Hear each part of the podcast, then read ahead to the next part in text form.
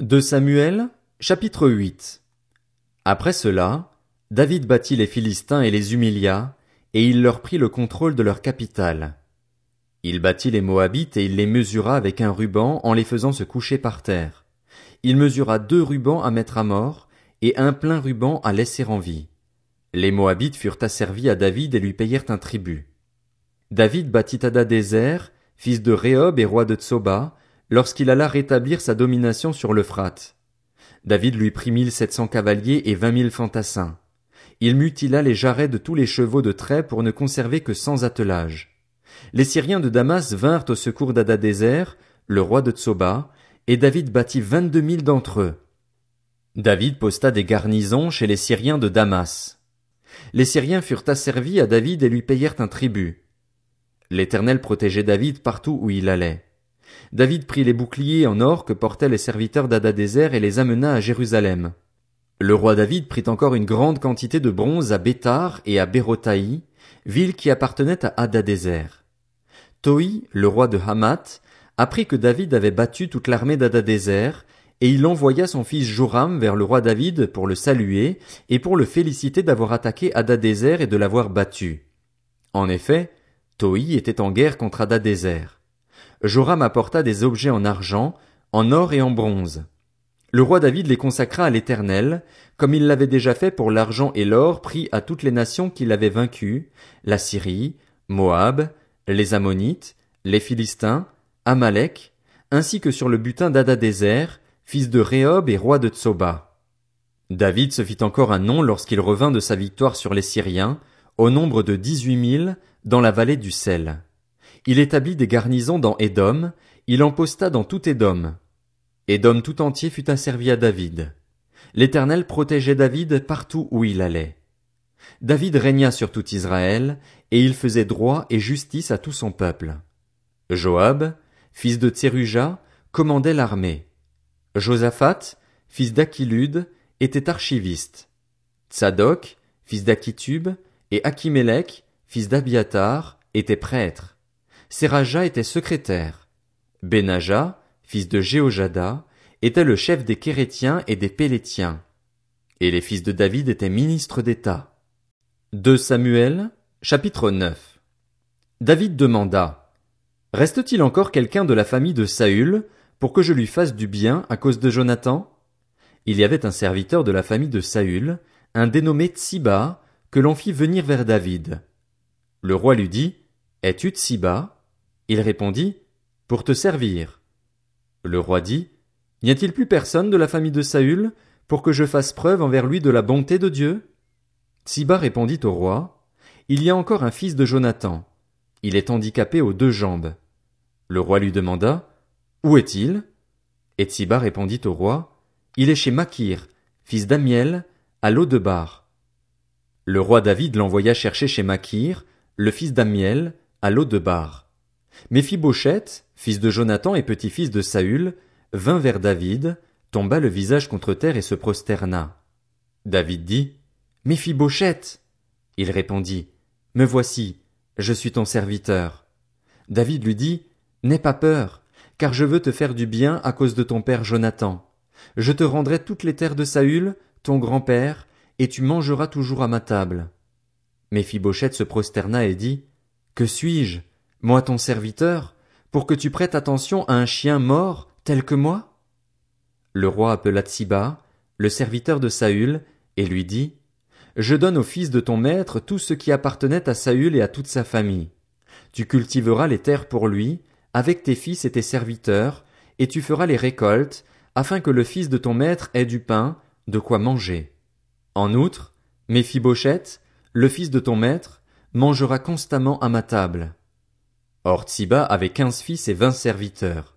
Il dit au roi, Ton serviteur fera tout ce que le roi mon seigneur ordonne à son serviteur.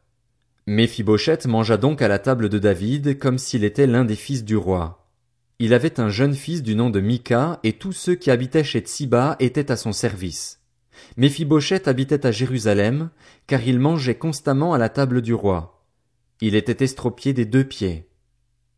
De Samuel, chapitre 10 Après cela, le roi des Ammonites mourut et son fils Hanun devint roi à sa place.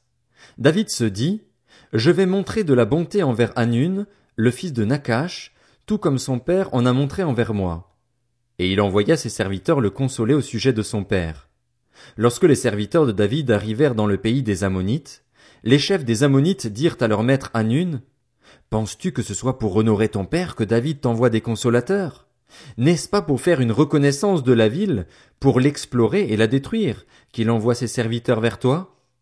Alors Hanun arrêta les serviteurs de David, leur fit raser la moitié de la barbe et fit couper leurs habits par le milieu jusqu'en haut des cuisses. Puis il les renvoya.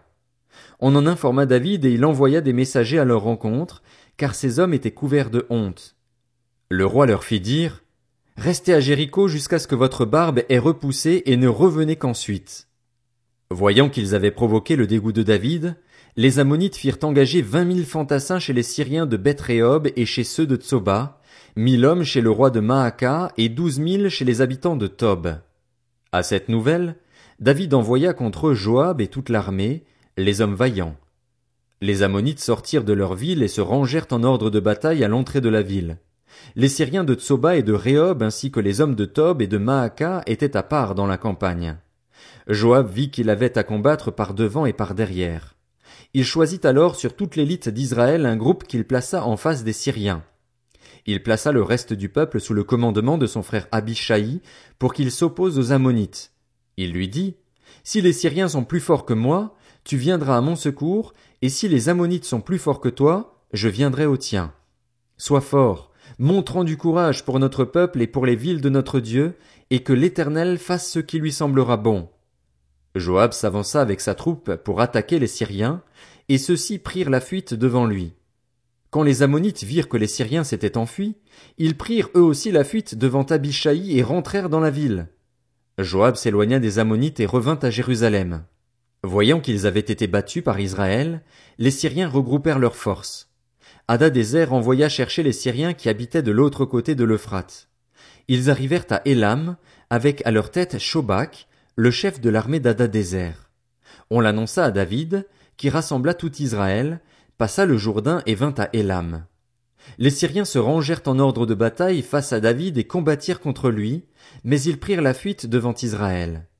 David tua parmi eux l'équipage de sept cents chars et quarante mille cavaliers. Il frappa aussi Shobak, le chef de leur armée, qui mourut sur place. Tous les rois soumis à Hadadézer, se voyant battus par Israël, firent la paix avec les Israélites et leur furent asservis. Quant aux Syriens, ils n'osèrent plus se porter au secours des Ammonites. De Samuel, chapitre 11. L'année suivante, à l'époque où les rois partent en campagne, David envoya Joab, avec ses serviteurs et tout Israël, semer la dévastation chez les Ammonites et faire le siège de Rabat. Quant à lui, il resta à Jérusalem. Un soir, David se leva de son lit. Comme il se promenait sur le toit du palais royal, il aperçut de là une femme qui se baignait et qui était très belle. David fit demander qui était cette femme et on lui dit, N'est-ce pas Bathsheba, fille d'Eliam et femme d'Uri le Hittite? David envoya alors des messagers la chercher. Elle vint vers lui et il coucha avec elle, alors qu'elle venait de se purifier après ses règles. Puis elle retourna chez elle. Cette femme tomba enceinte et elle fit dire à David, Je suis enceinte. Alors David fit dire à Joab, Envoie-moi Uri le Hittite. Et Joab envoya Uri à David. Uri se rendit vers David, qui l'interrogea sur l'état de Joab, du peuple et de la guerre. Puis David dit à Uri, Descends chez toi et prends un moment de détente. Uri sortit du palais royal, suivi d'un cadeau du roi. Mais il se coucha à la porte du palais royal, avec tous les serviteurs de son maître, et il ne descendit pas chez lui.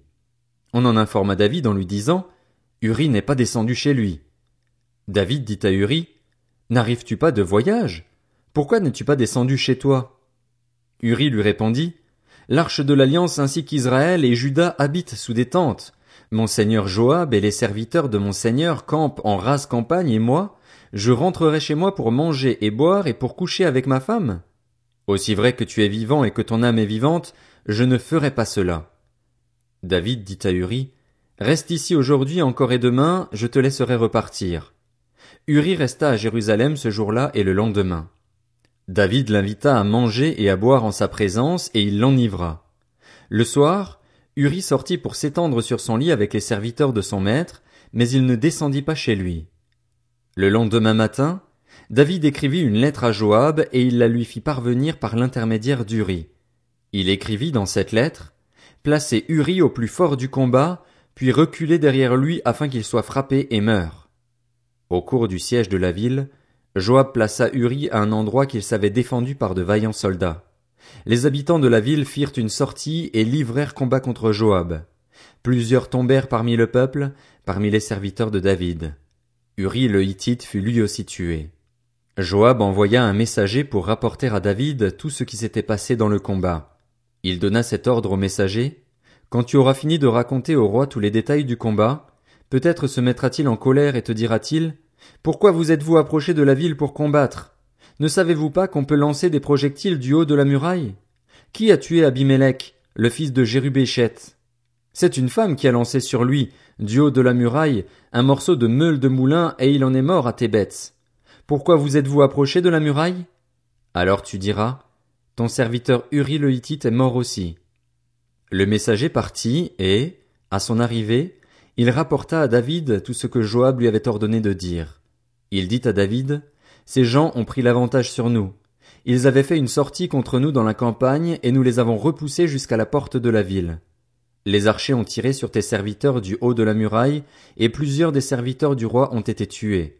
Ton serviteur Uri le est mort aussi. David dit au messager, Voici ce que tu diras à Joab. Ne sois pas peiné de cette affaire, car l'épée dévore tantôt l'un, tantôt l'autre. Renforce ton combat contre cette ville et détruis-la. Quant à toi, encourage-le. La femme d'Uri apprit que son mari était mort et elle le pleura. Quand sa période de deuil fut passée, David l'envoya chercher et l'accueillit chez lui. Elle devint sa femme et lui donna un fils. Ce que David avait fait déplut à l'Éternel.